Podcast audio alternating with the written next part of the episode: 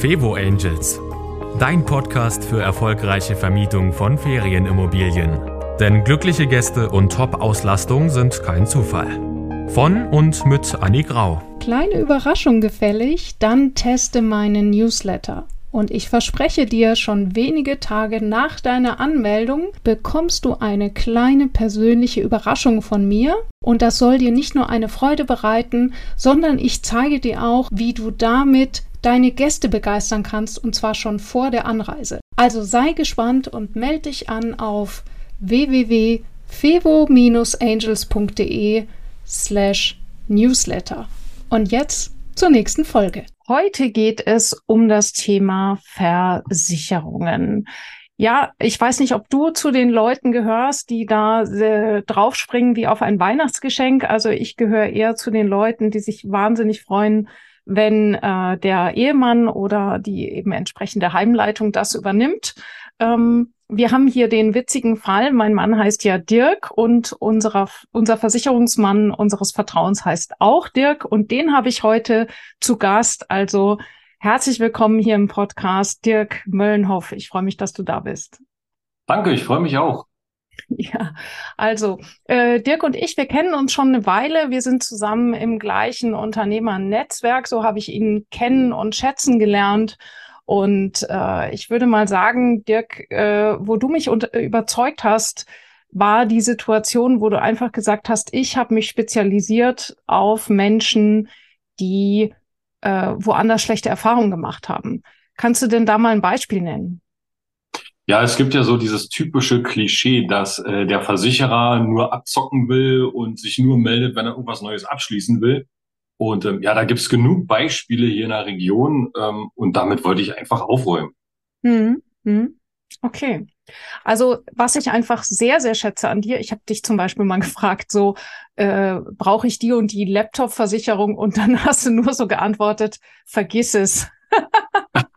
ja, ist ja manchmal auch wirklich Quatsch. Ja. ja. muss man für sich auch abwägen, ob man äh, 200 Euro im Jahr ausgeben will für eine Versicherung, wenn man nach zwei Jahren, wo nichts passiert ist, einen Laptop kaufen kann. Dann ja. ist es einfach Quatsch. Ja.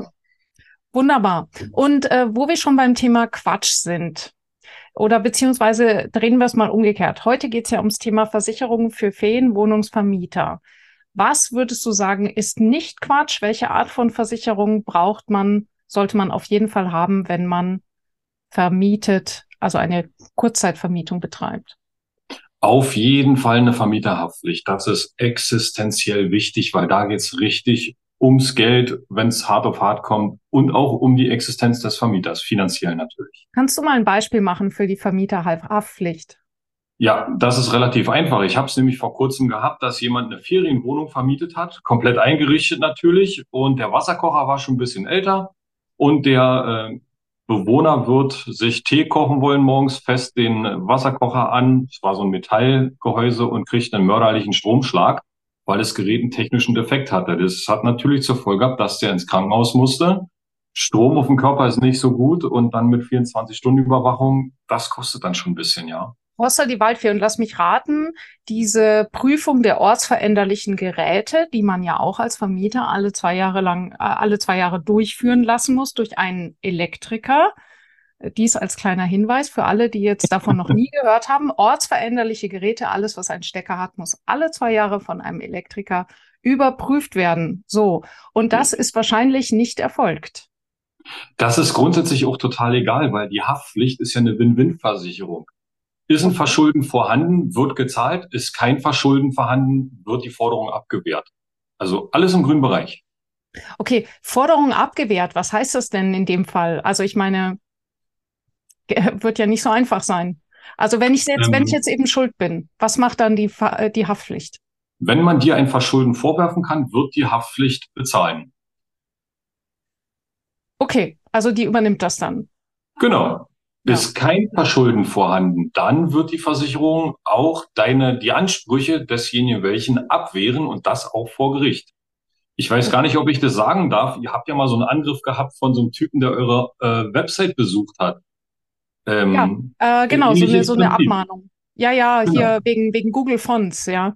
Genau. Ihr ja. wurdet abgemahnt, die, An die Ansprüche, die gestellt wurden, waren nicht berechtigt und damit hat die Versicherung, der LVM, ähm, ein nettes Schreiben aufgesetzt und hat den Schaden abgewehrt von euch. Das mhm. ist auch Aufgabe der Haftpflicht. Mhm. Mhm. Okay, also sprich, damit hat man auf jeden Fall eine Sorge weniger. Jetzt mal ja. ganz blöd gesagt, angenommen jetzt, äh, äh die, die, die, also man ist schuld und äh, der Schaden, also die, die, die Versicherung versucht also dann diesen Vorwurf abzuwehren, verliert aber vor Gericht. ja, dann wird trotzdem gezahlt. Okay, gut. Und dann sehr wahrscheinlich, also lass uns ehrlich sein, dann wird vielleicht die Versicherung auf den Versicherten früher oder später zukommen und sagen, also war schön mit dir, aber äh, über eine Verlängerung lass uns, lass uns lieber nicht mehr sprechen. Äh, das ist tatsächlich abhängig von jedem Versicherungsunternehmen äh, für sich selbst. Ich kenne mhm. Versicherungsunternehmen, da ist nach einem Schaden Schluss. Ja. Ähm, beim LVM ist es nicht ganz so schlimm. Da guckt man dann abhängig von der Höhe des Schadens drüber. Aber da ist man auch relativ entspannt. Ich will nicht sagen, dass die nicht rausschmeißen, aber da wird dann erstmal geguckt, kann man das vielleicht mit einer Selbstbeteiligung regeln oder. Mhm. mhm. Ja. Auch hier äh, übrigens wieder zwischendurch äh, mein Disclaimer, diese Folge ist nicht gesponsert, sondern ah. ich über, ja, das äh, muss man ja auch mal sagen. Ich nehme keine Sponsoring-Gelder, hier finden sich keine Affiliate-Links oder sonst was. Äh, wir haben auch keine irgendeine Beteiligung oder sonst was, sondern ich mache das einfach, ich interviewe hier Menschen, wo ich das Gefühl habe, A, die können Dinge gut erklären und B, die haben was Interessantes zu sagen, was einen Vermieter äh, irgendwie interessieren könnte. Also, erster Punkt, ähm, Vermieterhaftpflicht. Äh, ja, gibt es da, ähm, sollen wir erstmal noch die weiteren Punkte durchgehen oder hast du da irgend schon einen Tipp, was man beachten sollte, wenn man eine Vermieterhaftpflicht sich ein Angebot machen lässt? Gibt es irgendwelche Punkte, auf die man achten sollte? Dass die ja, auf jeden, auf jeden Fall sollte die Versicherungssumme nicht unter 10 Millionen sein. Das ist eine, eine ernstzunehmende Empfehlung, denn wenn es wirklich um Körperschäden geht, da kommt jemand körperlich zu Schaden und man muss dann dem Geschädigten eine Rente zahlen, ja. dann kann das ganz schnell dazu führen, dass man auch mal eine Million Euro Selbstbeteiligung hat, wenn die Versicherungssumme zu gering ist. Okay, Hossa die Waldfee. Zehn Millionen, das hätte ich niemals so eingeschätzt. Das kann ich auch jetzt hier nicht kommentieren. Ich bin kein, ich bin kein Fachmann. Also, liebe, liebe andere, anderweitig Versicherten, wenn ihr Lust und Interesse habt, mir danach noch lauter Briefe der Richtigstellung äh, zu schreiben, ähm, immer gerne. Aber ich, ich sage es ganz ehrlich, ich bin kein Fachmann, sondern ich habe jetzt einfach auch, und so habe ich zu dir gesagt, lass uns das Mikro anschalten und ähm, uns einfach so unterhalten, wie wir das auch im richtigen Leben öfters tun, weil ich das eben immer sehr, sehr hilfreich finde. Und ich lade jeden Menschen ein, sich auch immer noch eine zweite Meinung zu holen. Das finde ich immer sehr wichtig. Und sei es eben, dass du auch mal die zweite Meinung bist, Dirk. Ja. Das hatten wir ja auch schon. Genau. Ja, ähm, ja also 10 Millionen, Hossa die Waldfee. Äh, äh, noch irgendwas bei der Vermieterhaftpflicht, worauf man achten muss? Nee, eigentlich. Also wie gesagt, Versicherungssumme nicht zu gering und man sollte natürlich äh, die richtige Anzahl der Wohneinheiten angeben, weil ansonsten kommt man irgendwann in Obliegenheitspflichtverletzung. Aber da, das ist schon viel ja, zu okay. tief gehen. Okay, okay. Ähm, das also, gut. geht schon ganz schön weit. Jetzt mal so, kannst du mal so über den Daumen gepeilt für so eine äh, drei Zimmer äh, äh, Wohnung zum Beispiel, wie viel kostet dann so eine Haftpflicht ungefähr? Das kann ich über, über den Daumen nicht mal ansatzweise. Da gibt's viele Faktoren ähm, kann ich keine Aussage zu tätigen. Das tut mir wirklich wahnsinnig leid, aber das geht nicht. Kostet nur neun Millionen. ja. Okay, gut. Also da würde ich entspannter schlafen, wenn ich da anteilig auch Geld mit verdiene. Ja, genau. genau. so, äh, was brauchen wir noch? Also Vermieterhaftpflicht, wissen wir genau. jetzt?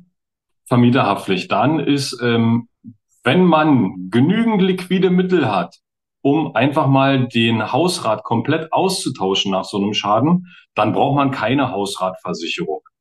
Hat man die liquiden Mittel nicht, um die Wohnung einmal komplett ad hoc neu einzurichten, dann sollte man über eine Hausratversicherung nachdenken. Privat hat das auch wahrscheinlich jeder. Also ich kenne wenige, die es nicht haben und von daher gilt es für die Ferienwohnung genauso. Hm. Für welche Fälle äh, springt die Hausrat ein? Äh, die Hausrat springt ein für Feuer, Einbruch, Diebstahl, Leitungswasserschäden und Sturmhagel. Das sind die Grundgefahren und dann kann man noch verschiedene Pakete dazu buchen. Ähm, das ist dann immer je nach Lage, nach Bedarf des Vermieters abhängig. Was ich immer empfehle, ist, dass man auch grobe Fahrlässigkeit mitversichert, mhm. weil man selber zu Hause passt vielleicht immer schön auf und weiß damit umzugehen. Man weiß aber nicht, wie sind die, die Mieter der Wohnung drauf? Was machen die so für einen Blödsinn, wenn man nicht dabei ist? Oh ja, also ähm, okay, okay. Ähm, hast du da mal ein Beispiel dafür, was vielleicht auch in, den, in die Ferienbranche passt? Ja, das ist äh, ganz einfach. Grob fahrlässig ist schon zu werten, wenn die Gäste oder man selber ja auch privat den Geschirrspüler anstellt und verlässt die Wohnung. Das zählt schon unter dem Bereich grob fahrlässig. Für heute eigentlich normal, weil ja. die Dinger sind ja fernsteuerbar, ja, über Smart Home ja. zum Beispiel. Ich mache im Büro einen Spüler an, wenn ich sehe, von einer Solaranlage kommt genug Strom gerade runter. Äh, es ist grob fahrlässig, denn wenn was passiert, bin ich nicht vor Ort, um einzugreifen. Und alles, wo sowas das äh, betrifft, das ist schon grob fahrlässig zu werten. Oder man zieht die Tür nur ran und schließt nicht ab. Mhm. Kommt es zum Einbruch, ist es als grob fahrlässig zu werten und dann wird der Rotstift angesetzt bei der Entschädigungssumme. Mhm, mhm. Okay, gut. Also bei der Hausrat, Hausratversicherung war das, ja? Genau. Eben genau. mitzuversichern, grob fahrlässig. Was, worauf muss man noch achten? Die Versicherungssumme sollte passen. Es gibt so einen Richtwert, da sagt man pro Quadratmeter Wohnfläche 650 Euro Versicherungssumme.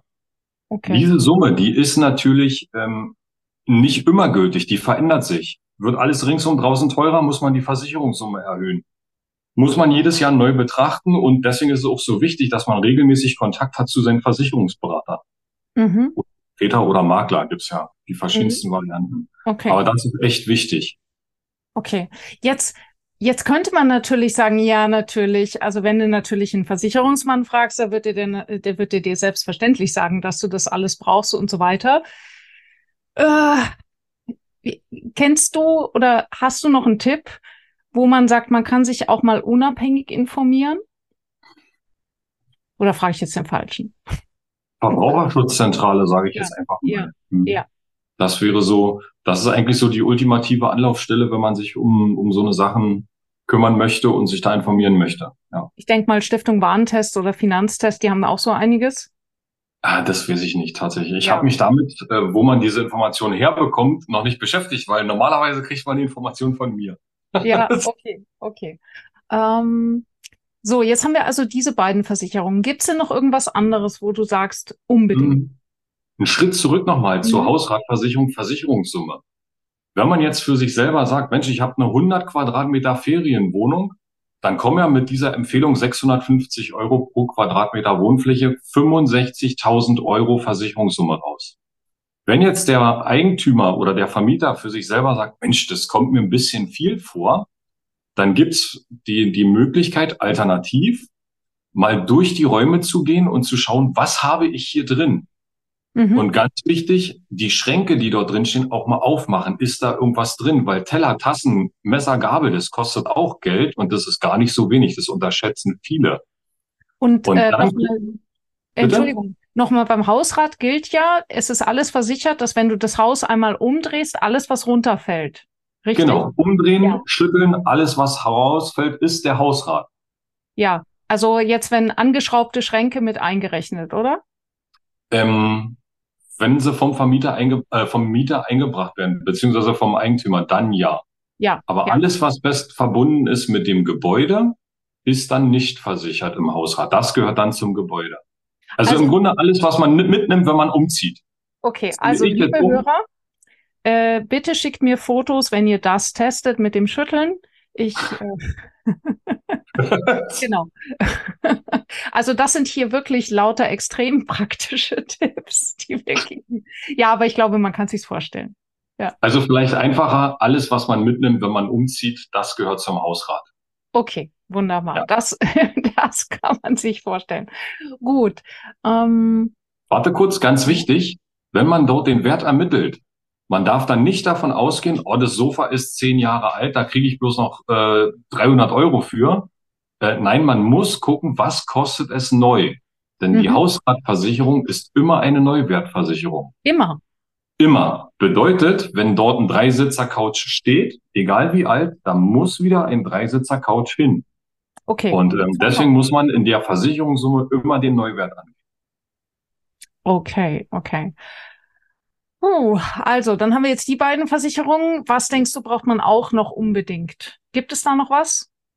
Also, was ich empfehlen würde, was aber nicht zwingend erforderlich ist. Du hast ja nur den Vorteil, dass du einen Fachmann in der Familie hast, der mhm. sich mit dem Recht auskennt. Wer das nicht hat und sich in manchen Sachen unsicher ist, den kann ich eine Vermieterrechtsschutz empfehlen. Da geht es einfach darum, nicht mal unbedingt, dass, dass man jetzt äh, Rechnung einfordern muss, weil normalerweise wird die ja im Vorfeld bezahlt. Da geht es dann darum, dass der Mieter irgendwelche Regresse stellt, der macht irgendwelche Schäden, ähm, man hat Stress mit dem Hausmeister, mit vielleicht der Vermietung, wenn man das jetzt über Airbnb macht.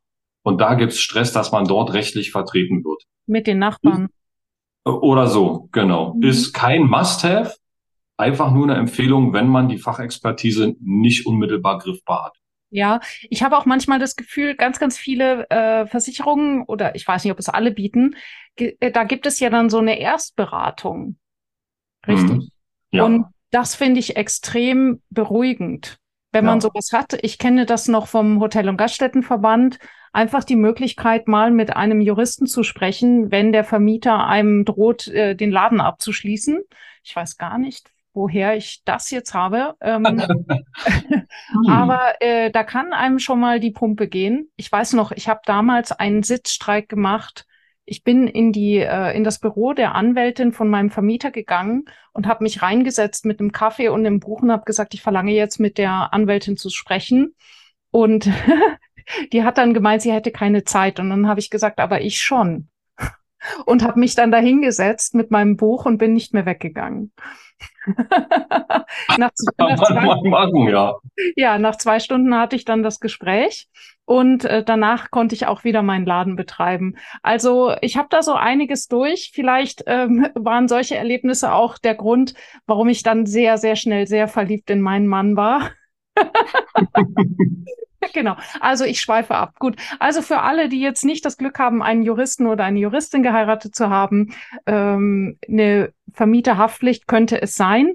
Bitte hört dazu unbedingt auch nochmal den Podcast Ehe Talk wo ich eben meinen Mann das erste Mal interviewe im Podcast, wo wir aber auch darüber sprechen, was es bedeutet, wirklich einen Rechtsstreit durchzuführen. Deswegen ähm, ist es wirklich besser, einen, einen Rechtsstreit zu vermeiden, als ihn anzuzetteln. Und hierbei gibt es auch zum Beispiel ein Video von mir, äh, wie du äh, 99 Prozent der Fälle eine Top-Bewertung bekommst.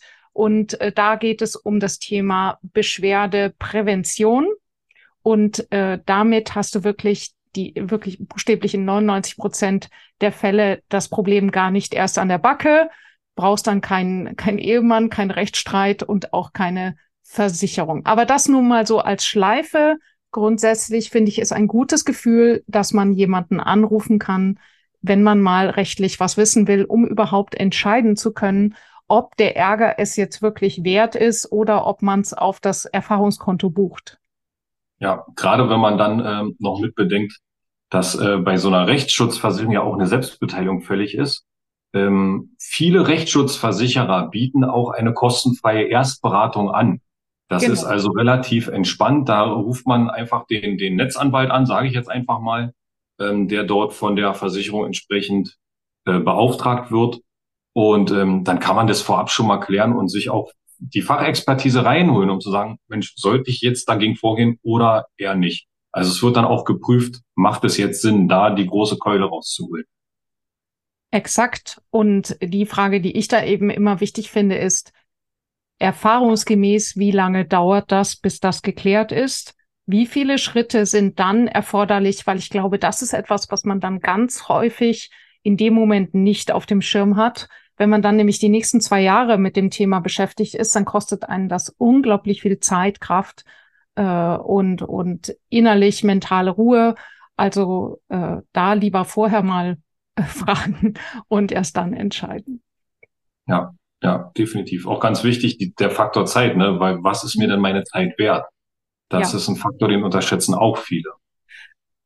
Und jetzt die Frage, also jetzt haben wir diese, wir haben jetzt zwei Must-Haves, die ähm, Vermieterhaftpflicht und die Hausratversicherung. Äh, angenommen, man hat jetzt nicht gerade äh, einen kleinen Goldesel zu Hause, um zu sagen, ich könnte von jetzt auf gleich die komplette Wohnung ersetzen, wenn da irgendwie ein Wasserrohrbruch kommt Gibt es noch irgendetwas äh, von, äh, wo man sagt, okay, man kann mal drüber nachdenken, muss aber nicht unbedingt sein, so wie die Rechtsschutz?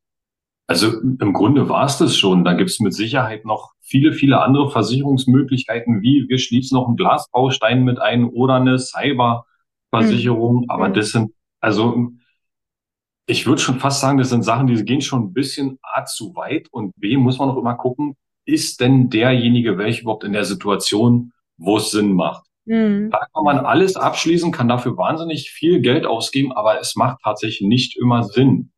Ähm, ja. Ich bin ein Freund davon, das direkte Gespräch zu suchen, so ein paar Eventualitäten durchzugehen. Ich spreche dann eine Empfehlung aus. Was derjenige daraus macht, ist immer demjenigen seine Entscheidung. Ne? Und wenn er auch bereit ist, für sich ein Risiko, wie zum Beispiel so ein Feuer äh, zu tragen, dann ist das sein Risiko und dann hat er das bewusst gewählt. Das ist für mich gar kein Problem. Hm. Hm. Aber ich sage mal so, um das nochmal zusammenzufassen, Haftpflicht definitiv ein Must-Have, weil da geht es um die Existenz. Ja. Hausrat, das ist quasi die Absicherung meines Hab und Gutes. Ja, dass denn die Vermietung auch weitergehen kann, wenn es mal zu einem Schaden kommt. Und Rechtsschutz, wenn man, ja, es ist nice to have. Sagen wir es so. Es ist kein Must-Have, aber es ist nice to have. Und alles andere ist dann wirklich situationsabhängig. Hm, hm. Also äh, übrigens, wo wir gerade noch beim Thema Feuer waren und was wir auch vorhin gesagt haben mit dem Thema Elektro, auch wenn da jetzt also jetzt zum Beispiel bei dieser, bei dieser Vermieterhaftpflicht, wenn man dann sagt, ja, aber das wird ja dann sowieso von der Haftpflicht abgewehrt, dieses Thema ortsveränderliche Geräte alle zwei Jahre zu überprüfen, das ist wirklich ein wichtiger Punkt. Und das kann ich nur empfehlen. Wir haben das in unseren Betrieben gemacht und die Elektriker haben immer wieder irgendein Gerät rausgezogen, wo sie gesagt haben, da war Strom an Stellen, wo es nicht hätte sein sollen. Und ja. ich meine auch, wenn man dann irgendwie sagt, irgendeine Versicherung springt ein, wirklich das Thema willst du nicht haben, äh, auch eben allein das Gefühl, dass jemand äh, aufgrund der eigenen Nachlässigkeit zu Schaden gekommen ist. Äh, das braucht man nicht. Und noch ein Hinweis zum Thema Rauchmelder. Ich würde immer die Rauchmelder von einer Firma kontrollieren lassen, damit ich einen Nachweis habe, dass das ordnungsgemäß durchgeführt wurde. Sowas würde ich niemals selber machen in einer Ferienwohnung. Das ist meine persönliche Meinung. Zum Thema ortsveränderliche Geräte habe ich vielleicht noch einen Einwand. Ich bin ja ursprünglich ausgebildeter Industrieelektroniker von Geburt an, sagen wir es mal so. Geburt an. Und, äh, du bist schon mit dem Schraubenzieher auf die Welt gekommen, ja? Ja, selbst mein Vater war schon Elektriker und da bin ich irgendwie reingewachsen. Und wenn du dann als kleiner Pimpf versuchst, so eine Lichterkette zu reparieren und vergisst vorher den Stecker rauszuziehen und machst du deine ersten Erfahrungen mit Strom, dann fasziniert einen das schon. Da bin ich reingewachsen. Ja. Okay, was kommt und, jetzt? Ähm, es ist, jetzt kann man ja auch sagen, Mensch, ich kaufe hier nur Markenware, ähm, nur Top-Qualität, da passiert sowas nicht. Es ist völlig, Entschuldigung, wenn ich so sage, kackegal, ob das Zeug aus China kommt oder um die Ecke produziert wird. So ein Fehler kann sich immer mal einschleichen. Ja, das reicht, wenn das Gerät mal runterfällt, da ist irgendein Kontakt dann lose und schon ist es passiert. Ähm, also nicht auf die Idee kommen, ach, ich habe alles nur Markenware, da passiert nichts. Nein, wirklich macht diese Kontrollen. Das ist echt, echt wichtig. Ich würde mal sagen, das war jetzt ein gutes Stichwort, aber mir ist noch äh, Schlusswort, aber mir fällt noch ein ganz wichtiger, Pre äh, eine buchstäbliche Preisfrage fällt mir noch ein, nämlich inwieweit sind Versicherungspreise verhandelbar? Das ist ein echt schwieriges Thema. Ja, das ähm, ist von verschiedenen Faktoren abhängig, weil wenn jetzt jemand kommt und hat nur eine Versicherung, dann ja. ist die Spanne an Möglichkeiten sehr, sehr beschränkt. Wenn jetzt jemand aber alles bei einem und dem gleichen Unternehmen hat, dann ist es schon möglich, dass man da gewisse Kombipakete schnüren kann, wo man noch den einen oder anderen Nachlass rausziehen kann. Das schon mal so als Hinweis. Wunderbar. Okay, Dirk. Ich würde sagen, wir, das ist jetzt, äh, wir haben alles so mal äh, sozusagen angetippt. Haben wir noch was Wichtiges vergessen? Nein. Du schüttelst den Kopf, was man immer wieder. ich weiß, im Podcast, man kann es ja gar nicht sehen. die Macht der Gewohnheit. Ja, alles gut. Wunderbar. Dann vielen, vielen Dank, äh, Dirk, für deine Zeit. Endlich hat es geklappt, dich zu interviewen. Und äh, wer mehr wissen will von Dirk Möllenhoff, ihr habt vielleicht gemerkt, er hat eine sehr, sehr angenehme Stimme. Das ist mir auch gleich beim ersten Kontakt aufgefallen. Ähm, er nimmt sich gerne viel Zeit für Fragen. Kontaktiert ihn. Ich verlinke deine Kontaktda Kontaktdaten in den Show Notes. Vielen Dank, Dirk und bis nächsten Dienstag. Danke, ciao. Das war Fevo Angels, dein Podcast für erfolgreiche Vermietung von Ferienimmobilien. Mehr Infos auf fevo-angels.de.